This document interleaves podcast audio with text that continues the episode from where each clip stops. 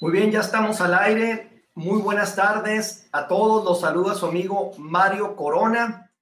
Estamos en el cierre del primer Summit online para papás emprendedores unidos. Llegaremos más lejos. Es un placer estar aquí con ustedes para compartir este tema que es un tema muy importante, este tema que pues si bien es cierto, muchas personas lo viven desde ángulos diferentes. Yo les quiero compartir aquí algo muy particular, que es lo que he estado viviendo yo, una experiencia muy personal.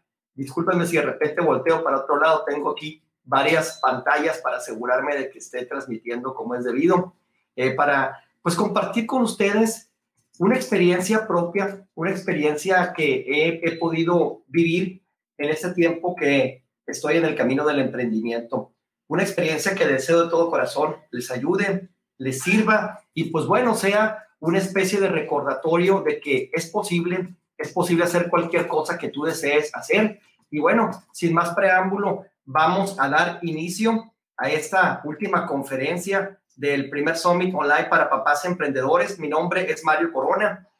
Por mucho tiempo me he presentado de formas distintas, pero hoy, en el marco de este foro, me presento ante ti como un papá emprendedor, como un papá que a través de sus plataformas comparte su experiencia y sus aprendizajes en el camino del emprendimiento. Y no es necesario que seas también padre o madre, o incluso pues que no lo seas, para que puedas sacar provecho de esta filosofía que quiero compartir contigo el día de hoy. Aquí lo importante, lo que realmente vale la pena considerar es que tú veas en el emprendimiento un medio, tal vez el medio más importante, tal vez el mejor medio para estar cerca de tu familia, para vivir haciendo lo que amas, para educar a tus hijos con el ejemplo y para cumplir con un propósito más grande del mero hecho de ganar dinero. Y sé que no todas las personas ven el emprendimiento de este modo y está bien. Muchas personas se emprenden por objetivos distintos. En mi caso, mi decisión y la razón por la cual yo estoy en este camino es precisamente porque he decidido ver el emprendimiento desde esta forma. Así que quiero compartir contigo mi historia y quiero compartir contigo cinco importantes principios y consejos que sé, sé, estoy totalmente seguro que te van a ayudar si me permites escucharlos y adoptarlos en tu vida más allá del ámbito de los negocios. Así que primero quiero hablarte un poco de mí, quiero hablarte de mi historia. Yo como muchas personas le puse muchas ganas a la universidad, me costó mucho trabajo sacar adelante la escuela porque pues no vengo de una familia con recursos económicos eh, sobrantes, ¿no? Vengo de una familia que ha ido construyendo su vida poco a poco. Y en mi caso, pues me costó mucho trabajo poder sacar adelante la escuela porque pues había que trabajar y había que hacer otras cosas. Y le puse muchas ganas porque pensé que preparándome, estudiando y echándole ganas en el trabajo, pues lograría tener un futuro, ese futuro que yo creí que era el futuro que quería para mí. Y empecé en el mundo corporativo, empecé en áreas de servicio cliente, empecé también en gerencias comerciales, empecé en áreas relacionadas con la mercadotecnia y logré un éxito para muchas personas evidente, muchas personas que me conocieron, que pensaban que en el tiempo en el que estuve trabajando, pues conseguí cosas importantes desde su modo de ver las cosas. Yo creo que pues todo aprendizaje es bueno, toda experiencia es buena. Tuve cierto grado de éxito, logré posiciones importantes, posiciones a nivel ejecutivo, a nivel gerencial. Mm, tuve la oportunidad de ser el gerente de mercadotecnia más joven en la empresa donde estaba en todo el país y fueron algunos años que estuve en el mundo corporativo sobre todo en las áreas comerciales y de marketing, pero también tuve una experiencia muy importante durante muchos años en el mundo del sector público como funcionario de gobierno en los tres niveles, es decir, nivel municipal, nivel gobierno del Estado y nivel gobierno federal, donde combiné esta faceta de funcionario público con una faceta en la parte política que tenía que ver más con cuestiones de partido y con la parte electoral que tenía que ver específicamente con el ámbito de campañas y procesos electorales para puestos de elección popular y, para puestos, o más bien posiciones al interior de los partidos políticos eh, pues que es un, un, tema muy importante también en esas organizaciones. Y bueno, y logré cosas muy interesantes, cosas por las que había peleado. Sin duda alguna conocí a grandes personas. No puedo decir que todo haya sido malo, pero lo que sí te puedo decir es que ese no era el camino que quería para mí. Y tardé mucho tiempo en darme cuenta de ello. Tuve que pasar por algunas experiencias bastante duras para darme cuenta de esto. Pero la vida sí es, la vida es una gran escuela y, y nadie se va de este mundo sin vivir lo que tiene que vivir y sin cumplir lo que tiene que cumplir, aunque a veces no sea fácil para nosotros verlo en primera instancia. En mi caso no fue porque yo haya tenido la inteligencia de aprender lo que tenía que aprender, fue por todo lo contrario, porque no lo hice y la vida me lo tuvo que mostrar de una forma muy clara y muy dura. Dice Brendan Bouchard que solamente hay dos formas de que un ser humano cambie. Cuando algo muy grande entra en su vida o cuando algo muy grande sale de su vida. En mi caso, pasaron las dos cosas en un año. Y fue una etapa muy difícil, pero que también me permitió entender qué era lo más importante para mí. Y te puedo decir que lo primero que me di cuenta es que el trabajo y el dinero no lo eran. Aunque era lo que había estado persiguiendo por en ese entonces más de 30 años, me di cuenta a la mala de que no lo era y tuve que hacer una introspección muy grande para entender todo lo que había estado pasando, todo lo que había estado viviendo y poder pues buscar algo que realmente tuviera que hacer aquí en este planeta para pues estar más feliz y aprovechar el tiempo que me quedaba, porque eran personas muy queridas para mí que ya no estaban.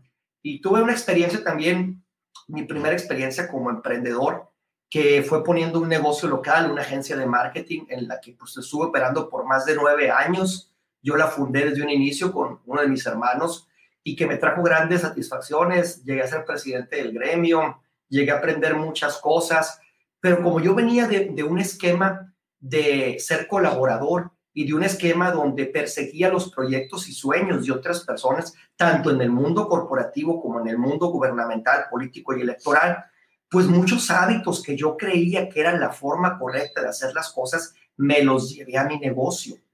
Y de repente me di cuenta que aunque tenía un negocio propio, había caído en eso que precisamente no quería tener en mi vida, que es vivir bajo la dictadura de los intereses de clientes que a veces eh, no necesariamente pedían lo justo, personas a las que no les importaba ni, ni lo más mínimo, que solamente les importaban sus intereses, a trabajar demasiado, a estar inmerso en proyectos y en situaciones que me alejaban del tiempo que necesitaba para mí y necesitaba para la familia. Y todo eso se combinó con una etapa muy dura porque fue cuando eh, mi esposa y yo tuvimos que pues pasar por el proceso de, de una cirugía de nuestro hijo mayor, nuestro primogénito, que a los dos años tenía que hacerse porque era necesaria una cirugía corazón abierto, pues que sin duda alguna nos permitió poner en el primer lugar a las cosas que realmente valen la pena. Cuando te enfrentas a una situación de ese tipo, aprendes a valorar lo que realmente importa aprendes muchas cosas, los hijos son excelentes maestros también, a veces no queremos aprender de ellos, a veces no queremos escuchar lo que nos dicen, incluso sin palabras. En nuestro caso fue algo muy evidente, una gran lección que me llevó a tomar una decisión. Y en mi caso, yo te puedo decir desde eh, el corazón, con total transparencia, que no estoy en el camino del emprendimiento por dinero porque cuando trabajaba en el mundo corporativo y en el mundo público, político y electoral, ganaba suficiente dinero, ganaba prácticamente lo mismo que gano hoy, iba muy bien, pero me estaba convirtiendo en una persona que no quería ser. Y yo creí que era lo que tenía que hacer porque no tenía otra opción. Y fue algo muy duro porque me hizo quedarme en una zona de confort por miedo atreverme, por miedo a exponerme a un fracaso, porque no es fácil dejar un gran sueldo de un día para otro, menos cuando tienes una familia detrás de ti, cuando sabes que esa familia depende de lo bien que te vaya a ti y, sabes que pues tienes que sacarlos adelante, ¿verdad? En mi caso fue algo muy duro, pero cuando pasé por esa situación me di cuenta de que nuestro hijo lo estaba viviendo con todo el coraje, con todo el valor y que no tenía miedo porque el miedo es algo que los adultos a veces ponemos en nuestros hijos ellos no son conscientes de lo que tienen por delante a veces y somos nosotros quienes les enseñamos a valorar el peligro para que se cuiden, para que se mantengan sanos, eh, pero a veces no medimos el alcance de las lecciones que les damos. Y en mi caso, eh, el tema de emprender fue más que nada un tema de congruencia, porque cuando nació mi hijo y cuando pasé por ese proceso, pues eh, yo me preparé para ser papá y, y, quise hacer cambios importantes en mi vida. Y una de las dudas que me taladraba la cabeza con mucha frecuencia era, ¿cómo puedo yo llevar a mi hijo a que sea una persona de bien? A este hijo que está enfrentando eh, los retos con tanta valentía, ¿cómo le puedo yo decir que es una persona capaz de lograr todos sus sueños, de luchar por lo que ama, si yo he sido un cobarde que por dos años me estoy escondiendo detrás de las excusas para no hacer lo único que me va a permitir estar cerca de mi familia y hacer las cosas que realmente debo de hacer, porque son cosas que van a hacer bien a otras personas y porque son cosas que tengo una obligación moral de hacer. Y pues me di cuenta de que no había marcha atrás y tomé la decisión, tomé la decisión de un día para otro y no te recomiendo que lo hagas. Realmente sería la única recomendación que no te diera que abandonaras tu, tu empleo para dedicarte a emprender de un día para otro, pero en mi caso así sucedió. Yo tomé la decisión y sabía que si no lo hacían en ese momento iba a ser muy difícil salir de ese entorno, de esa gran zona de confort en la que me encontraba.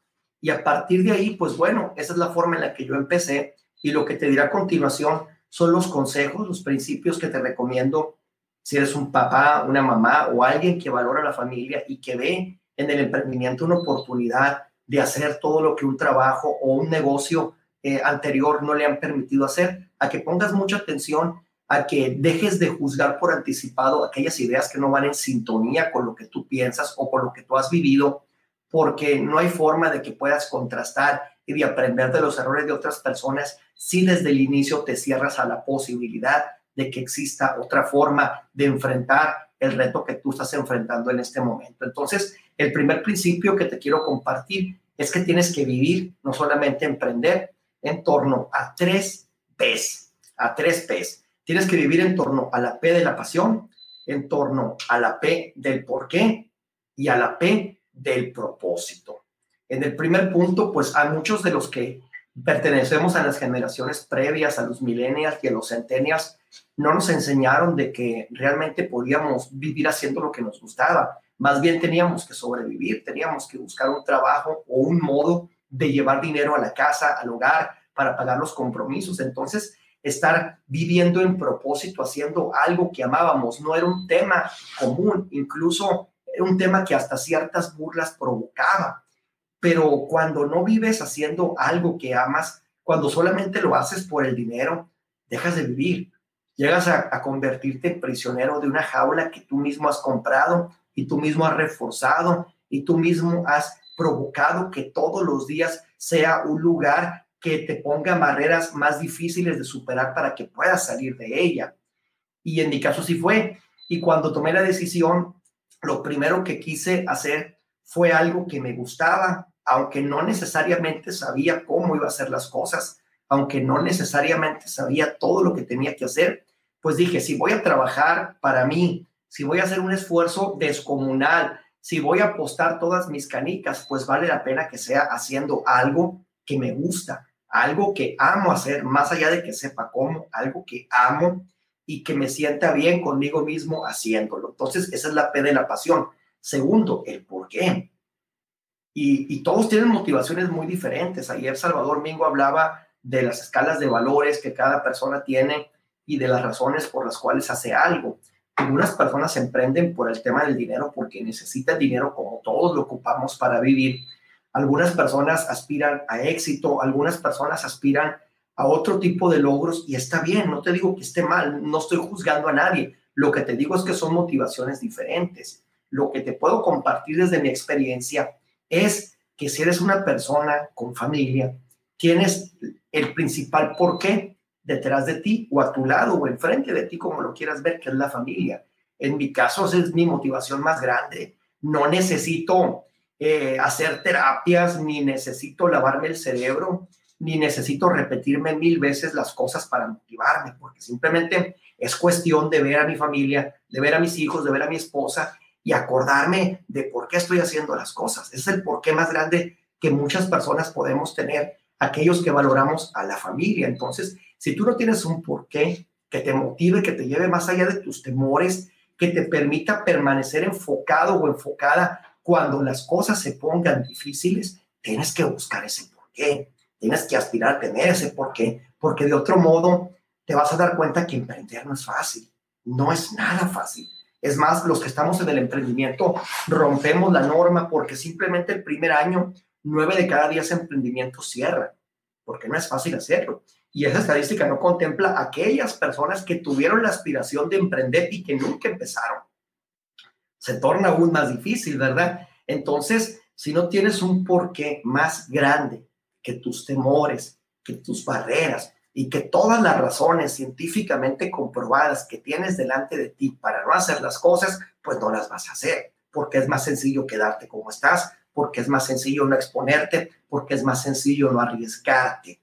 Y la otra P, la P de propósito, es algo que en últimas fechas personas como Salim Ismail con su libro eh, Organizaciones Exponenciales han traído a la mesa a través de lo que él llamó el propósito de transformación masiva y que nos enseña que como seres humanos tenemos que aspirar a cumplir con un propósito para hacer de este lugar en el que vivimos un mejor lugar para las generaciones que están por venir. No solamente se trata de ganar dinero, y si solamente quieres emprender por ganar dinero, realmente tienes una tasa menor de éxito porque difícilmente en los primeros 6, 12 o 18 meses vas a ganar grandes cantidades, realmente vas a aprender más que nada cómo hacer las cosas, vas a eliminar malos hábitos, vas a aprender a relacionarte con las personas correctas y otros aprendizajes importantes más, pero el dinero no va a llegar rápido.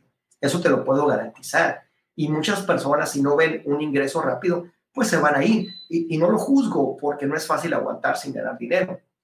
Pero a veces lo que más les pesa es la frustración de sentir que están experimentando un fracaso permanente porque no entienden que no hay fracaso permanente, que simplemente hay aprendizajes que nos enseñan lo que no debemos de hacer y las correcciones que tenemos que desarrollar en nuestra idea o en nuestro camino para afinarnos y eh, enfilarnos hacia la meta, hacia donde deseamos estar.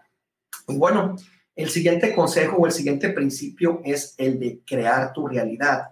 Yo recuerdo muy bien eh, que yo mismo me repetía, le repetía a mis colaboradores, es decir, las personas que estaban bajo mi cargo cuando estaba en el mundo corporativo o en el político, que el mundo no era un lugar sencillo, que teníamos que acomodarnos, que nuestras ideas raras no tenían lugar, que no teníamos por qué estarnos poniendo los moños, que teníamos que aceptar las cosas como son y sacar el trabajo adelante. Yo mismo me quería convencer de todas esas idioteces que a veces eh, otras personas ponen en nuestras mentes para que vivamos engañados. En mi caso, yo me creí esa historia por mucho tiempo. Y lo que te puedo decir es que tú puedes crear tu vida. No va a ser fácil, claro que no va a ser fácil, va a ser más difícil, mucho más difícil, que vivir la vida que te dicen que vivas. Crear tu vida es más difícil porque tendrás que hacerte responsable de ella. No podrás dejarle el futuro a tu familia, a tu empleo. No podrás dejarle el futuro a tu familia, a tu jefe. No tendrás que dejarle el futuro de tus sueños a otras personas. Tendrás que hacerte cargo. Y ojo, no significa que tengas que ser emprendedor a fuerzas o que las personas que no emprenden son personas que son cobardes. No, no tiene nada que ver con eso, tiene que ver con hacerte responsable. Una persona emprendedora es una persona capaz de llevar adelante sus proyectos y emprender es algo que va mucho más allá del mero ámbito de los negocios. Tu familia es un gran emprendimiento, por ejemplo. Entonces, eh, tienes que crear tu realidad. Si no te gusta tu trabajo, busca un trabajo que te guste. Si no encuentras un trabajo que te guste, crea un modo de ganar dinero con el que te sientas feliz. En mi caso, estaba harto, harto de comer durante tres años en diez minutos porque no había tiempo para comer, de salir temprano de la casa y llegar muy noche porque no había tiempo ni siquiera de ir a la casa cuando vivía de soltero con mi mamá a, comer con ella y con mis hermanos porque tenía que trabajar y muchas cosas más. Entonces, ¿qué hice yo? cuando empecé a emprender en el terreno digital, que dejé el emprendimiento tradicional y que dije, voy a hacer algo acorde a lo que quiero tener para mí, pues yo mismo inventé lo que quería tener. Yo quiero tener un trabajo donde vea a mi familia todo el día.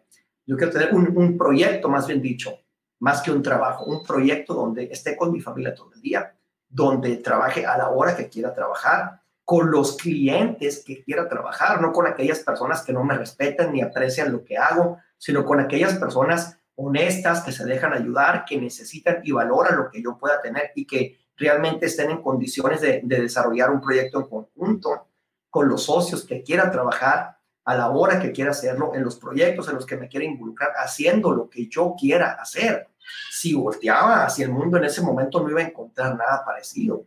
Entonces, ¿qué tenía que hacer? Pues tenía que inventármelo, crear mi realidad. Y te lo vuelvo a decir, no es sencillo. Y más, más que en la parte operativa, en la parte de habilidades duras o en la parte de estrategia, eso no es lo difícil. Lo difícil es la parte mental, la parte de convencerte de que es posible hacerlo. Y tú puedes tener los clientes que necesitas tener, que mereces tener. Como todos, los clientes no son los culpables, pero hay clientes que no respetan y que no cumplen, así como hay empresas que no respetan y que no cumplen. Y, tú puedes tener los clientes que quieres tener si haces lo que te corresponde. Tú puedes trabajar en los proyectos que quieres trabajar si haces lo que te corresponde. Y tú puedes tener el formato de trabajo presencial, digital, en casa, en oficina, eh, por iguala, por destajo, por proyecto, por producto, como tú quieras. Tú lo puedes crear. Hoy en día no hay excusas, tienes todas las herramientas para crear todo eso que deseas. Pero no porque estén las herramientas ya va a surgir. Tú tienes que hacer que funcione.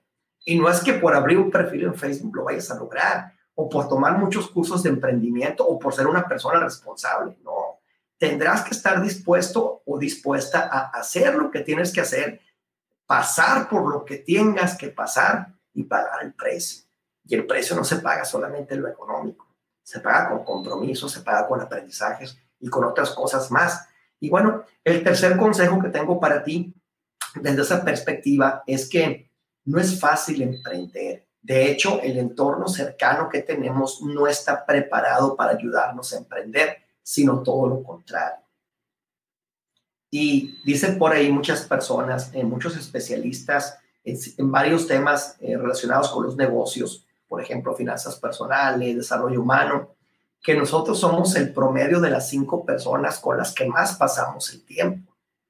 pregúntate, las cinco personas con las que más pasas el tiempo son las personas que viven como tú quieres vivir. Y no me refiero solamente a la parte económica, a la parte familiar, a la parte de salud, a la parte financiera, a la parte profesional, a la parte del crecimiento como seres humanos o aquellas áreas de la vida que sean más importantes para ti.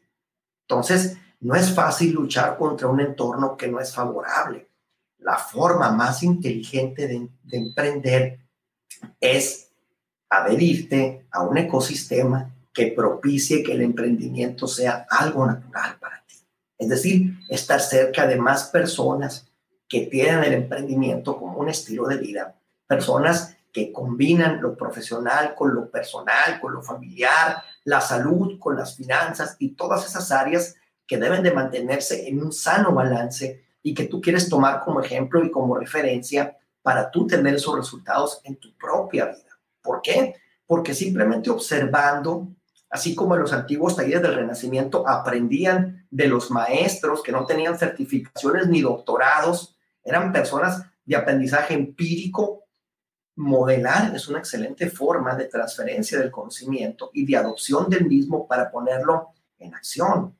Entonces, si tú estás cerca de esas personas vas a romper lo que Napoleón Hill en su libro eh, Cómo burlar al diablo llamó la ley del compás hipnótico, haciendo referencia a que la naturaleza es más fuerte que cualquiera de sus integrantes.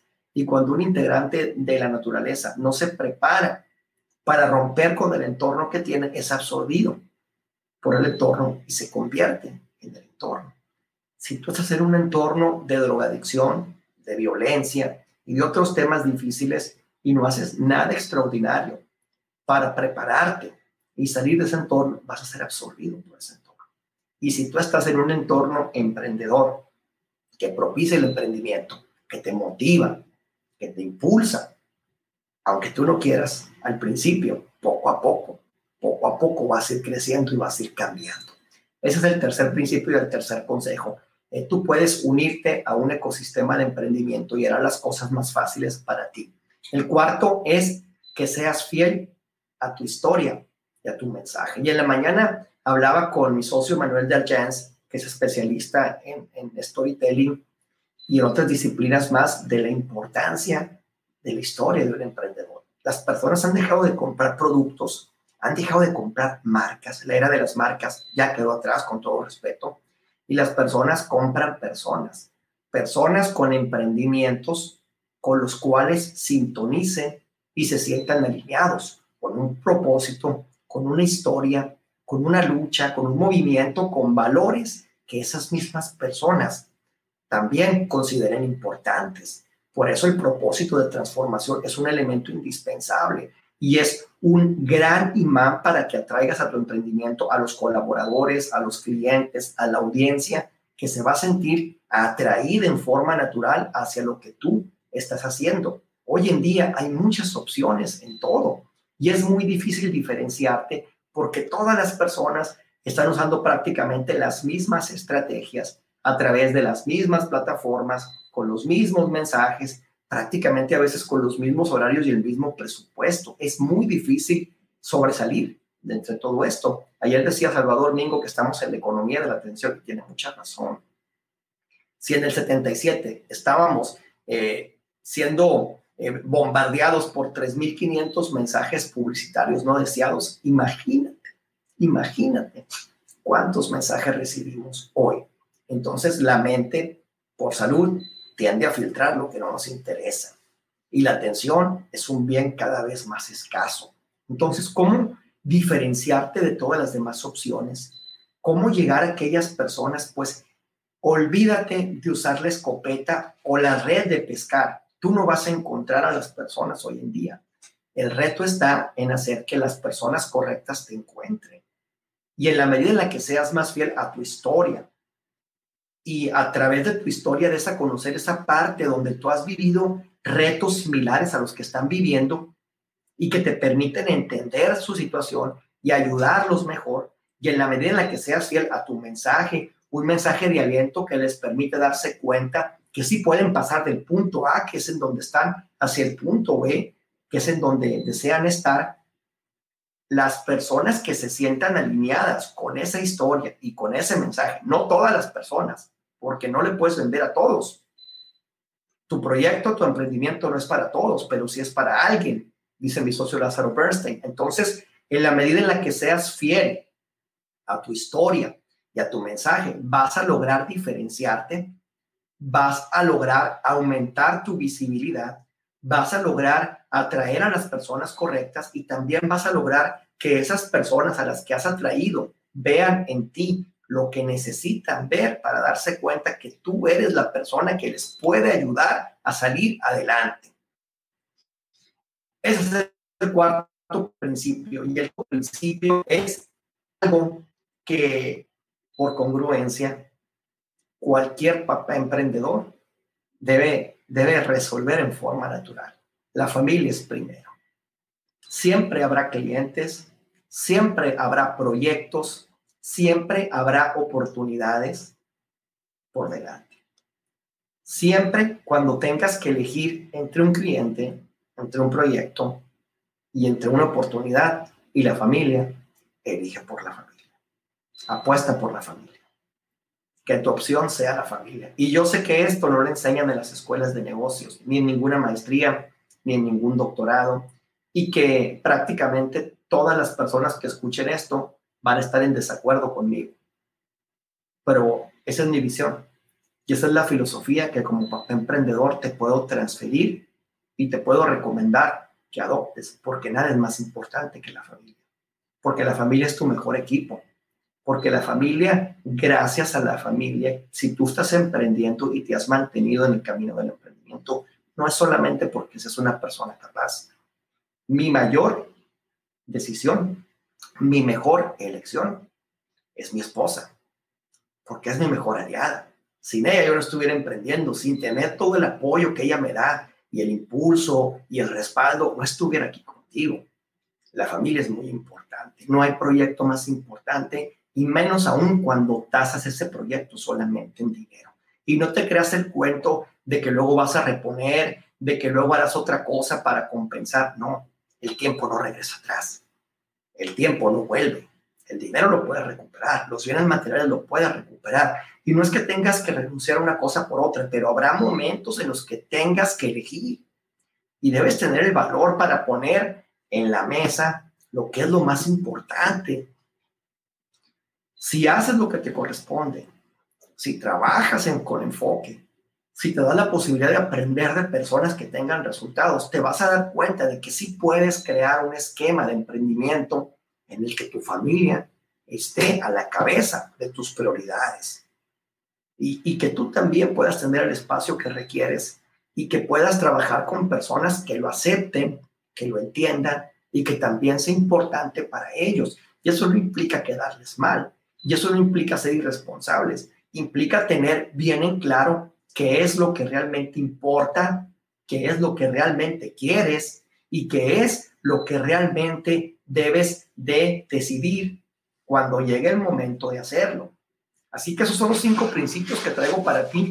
Espero que te hayan gustado. Si tienes alguna pregunta, pues me encantaría leerla. Yo por acá tengo cinco preguntas cinco preguntas que me hicieron llegar a través de correo electrónico, en lo que tomo un poco de agua y veo si hay alguna pregunta de acá de la audiencia en vivo, pues si no voy a leer las preguntas estas para darle respuesta y seguir conversando de esto.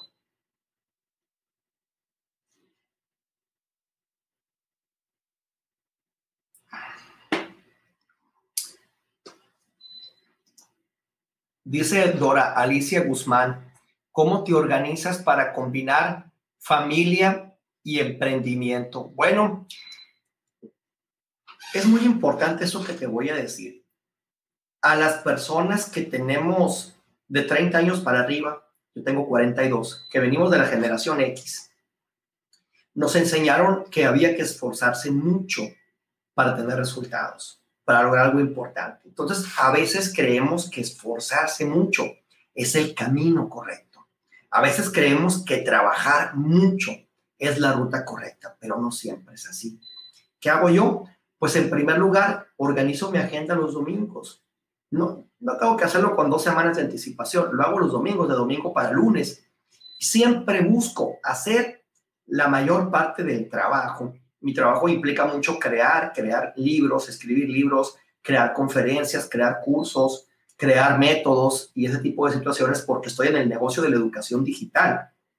Yo procuro trabajar un máximo de tres horas al día, pero procuro que el tiempo que me enfoco sea tiempo de calidad y sea tiempo que use de forma inteligente, que esas tres horas sustituyan las nueve horas que normalmente invertía años atrás en trabajar.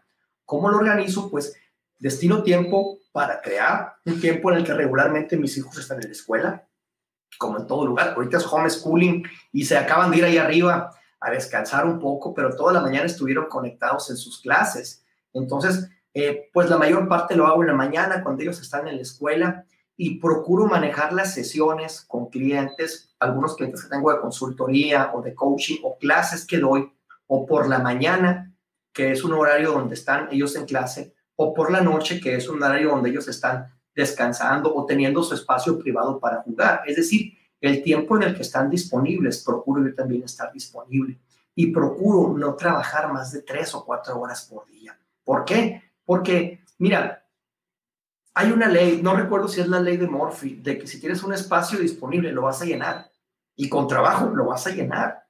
Antes, cuando tenía la agencia, por ejemplo, me puse como meta decir, bueno, vamos a trabajar de lunes a viernes, no vamos a trabajar los sábados. Y me decían, no, no es posible, los clientes te van a crucificar, quieren que estés disponible. No, lo voy a hacer y lo hicimos. Y después dije, vamos a trabajar de 9 de la mañana a 5 de la tarde. Oh, que los clientes, y lo hicimos.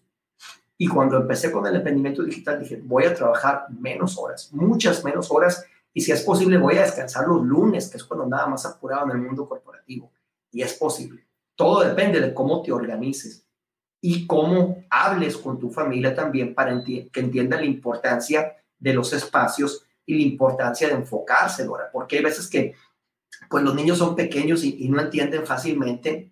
Hay una edad obviamente en que van a empezar a entender, si son bebés difícilmente lo van a hacer, pero que hables con ellos y que los hagas conscientes de la importancia de que respeten tu espacio para que más fácilmente te desocupes y puedas estar con ellos. Eso es lo que yo te puedo decir de mi experiencia.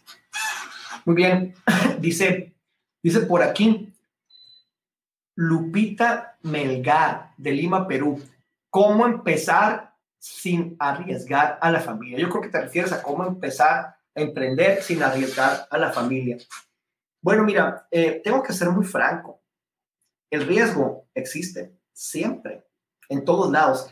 Creer que trabajar en un empleo es no tener riesgo o que emprender es no tener riesgo, es engañarte. Siempre habrá riesgo. El tema es cómo eh, administrar el riesgo, cómo tener el riesgo desde un esquema un poquito más acotado eh, a un formato en el que sea menor al que tendrías que enfrentar en otras situaciones, ¿no?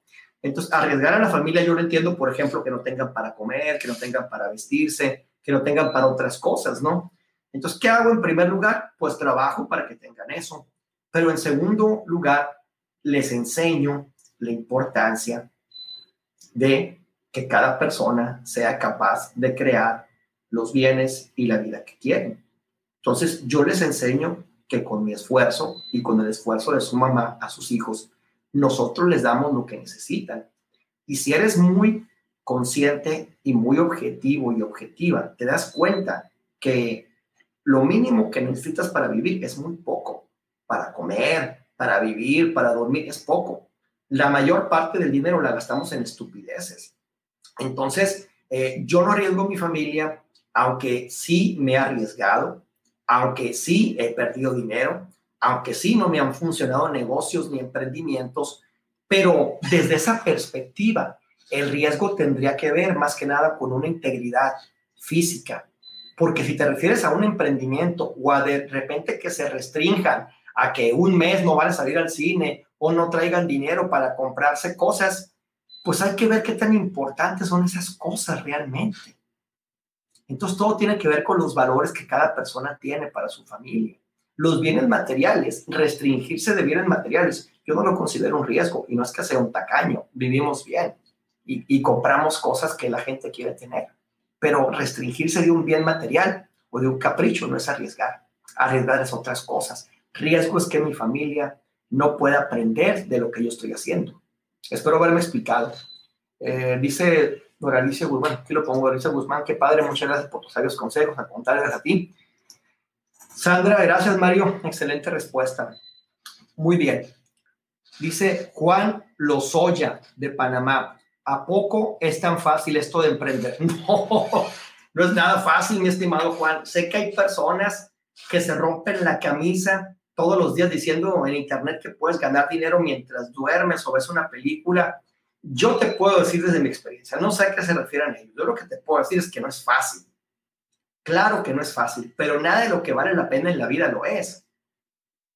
Nada viene por descontado. Tienes que aprender. Y lo más difícil regularmente tiene que ver con las decisiones, eh, porque realmente los emprendedores somos aprendedores. Decirte que yo sé muchas cosas sería una presunción.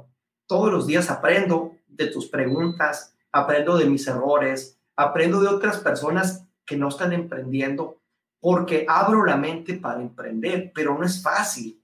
¿Qué te puedo decir? Que no lo hagas sola ni lo hagas solo que te asocies o te acerques a personas que ya lo estén haciendo o que ya lo hayan hecho y que te permitan a que esto sea más fácil, ¿verdad? Muy acertado, como siempre, Master. Saludos, saludos, mi estimado Fernando Calzada. Un abrazo. Qué gusto que estés aquí.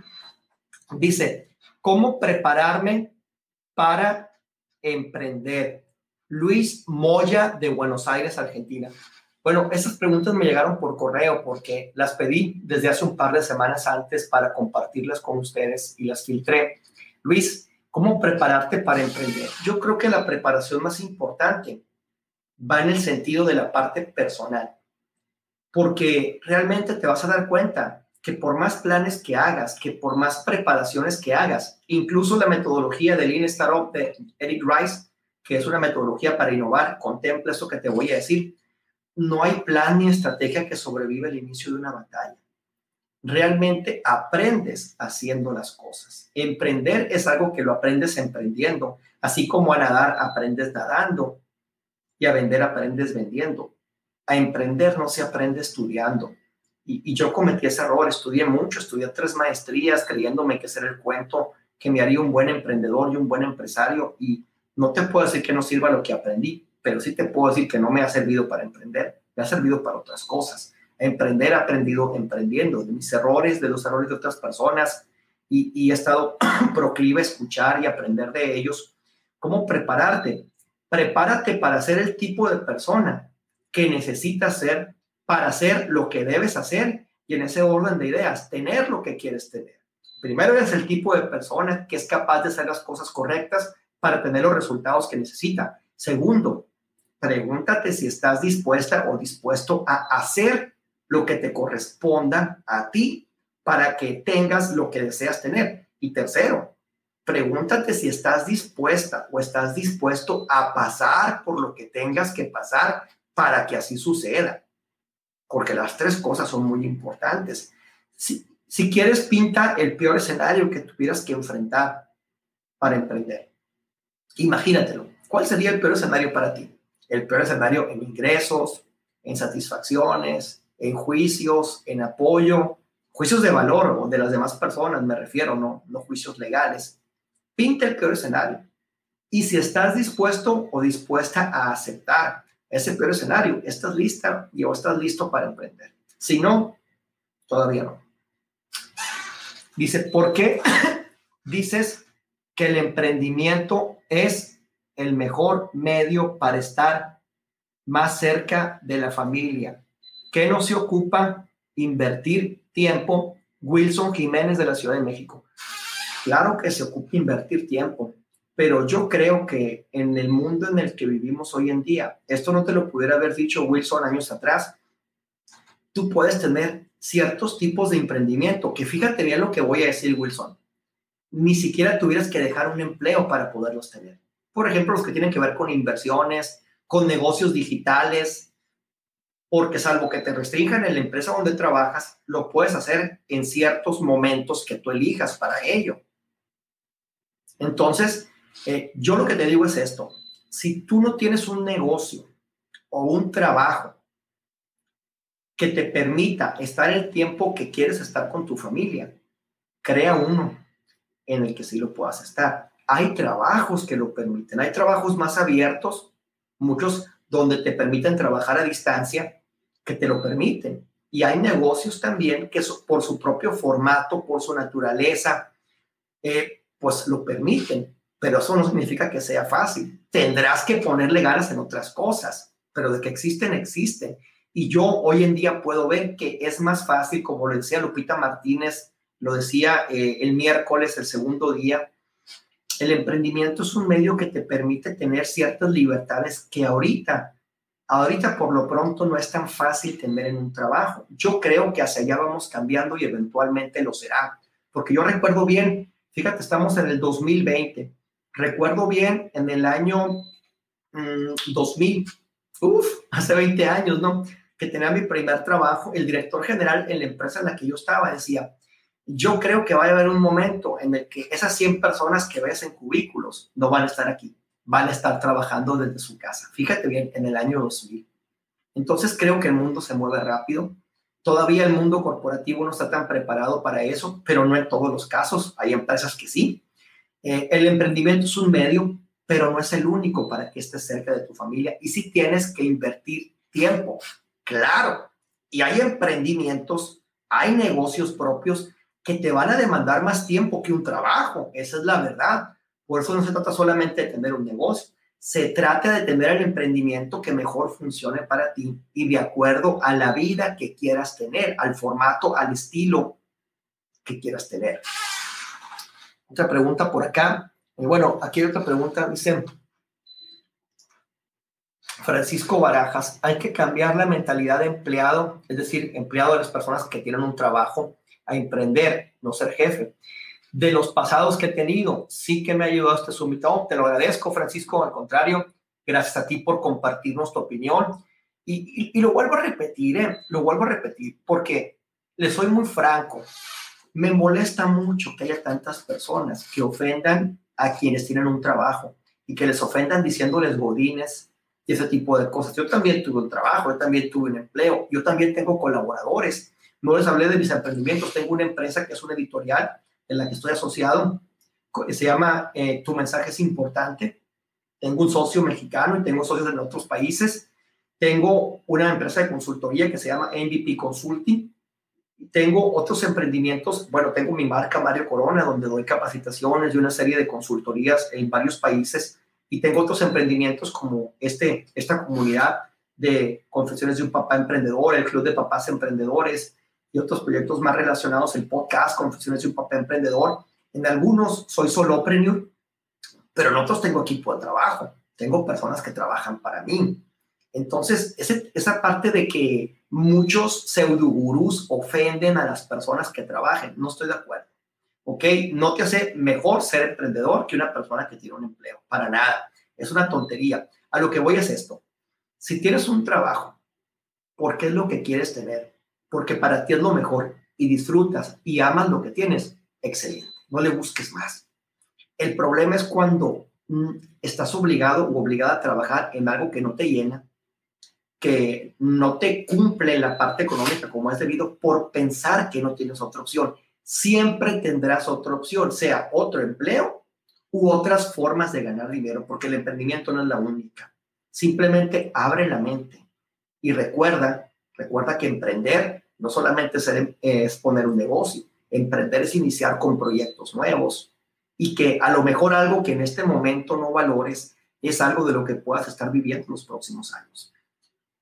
Entonces, acá hay otra pregunta, dice, ¿cuál sería el consejo que darías si solo tuvieras la oportunidad de recomendar uno? Uy, uy, Efraín Galás de Guadalajara, Jalisco. ¿Cuál sería el consejo que darías si solo tuvieras la oportunidad de recomendar uno? Bueno, voy a tratar de acotarlo al tema del emprendimiento. Si solo tuviera un consejo para darte de una forma muy práctica, es enfócate en encontrar el negocio del negocio. Es decir, de todo lo que haces, ¿qué es lo que realmente te da dinero? ¿Cuál es el negocio del negocio? De todo lo que haces, ¿qué es lo que realmente te da dinero o te puede dar dinero? Porque tú puedes estar enfrascado haciendo cosas que crees que te van a ayudar a crecer, pero no son las que te dan dinero. Por ejemplo, te pongo un ejemplo muy sencillo. Uno de los eh, negocios que tengo con otros dos socios que es una empresa que se llama Acción Masiva Imperfecta de Capacitaciones. Nuestro negocio es tener personas sentadas en conferencias.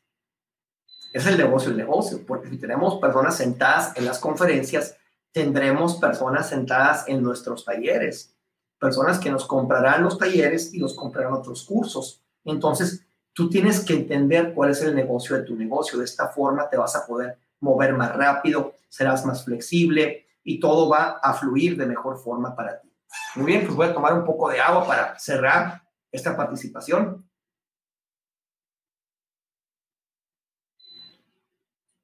Bueno, pues si me permiten, les pediría a las personas que me acompañan que me compartan qué fue lo que más les gustó de esta conferencia o del summit, qué fue lo que más les gustó, se lo agradecería muchísimo. Y permítanme decirles pues que va a haber muchas cosas interesantes en los días por venir. Eh, vamos a abrir de nueva, de nueva cuenta las puertas para el Club de Papás Emprendedores, que será una comunidad premium en la que puedan estar todas aquellas personas, sean papás, mamás o no lo sean, emprendedores que quieren ver a la familia, que quieren ver el emprendimiento como un medio para estar más cerca de la familia, hacer lo que más les gusta, cumplir con un propósito de vida, y ayudar a otras personas a que aprendan cómo hacerlo. Eh, es, un, es una comunidad que va a ofrecer eh, podcast premium, cafés virtuales, eh, incubadora de, de, negocios, una serie de beneficios muy importantes y que próximamente se los dará a conocer. Viene la segunda generación del reto Escribe tu libro en 30 días también, que esto lo vamos a manejar a través del editorial. Así que estén al pendiente porque habrá muchas cosas muy interesantes. Y yo les pido que si les gustó esta conferencia, si les gustó el summit, pues eh, comenten, compartan con todas aquellas personas a las que consideran les puede servir. Va a haber más eventos de este tipo próximamente. Por lo pronto, yo les recuerdo, yo les recuerdo que este es un momento muy importante porque es el mejor día para pensar en grande, para aprender, emprender y trascender. Si le pones muchas ganas, seguramente lo vas a lograr. Pero si aceptas la posibilidad de que lo hagamos juntos, te vas a dar cuenta de que unidos vamos a llegar mucho más lejos. Soy tu amigo Mario Corona, te mando un fuerte abrazo y te veo muy pronto. Te deseo todo lo mejor.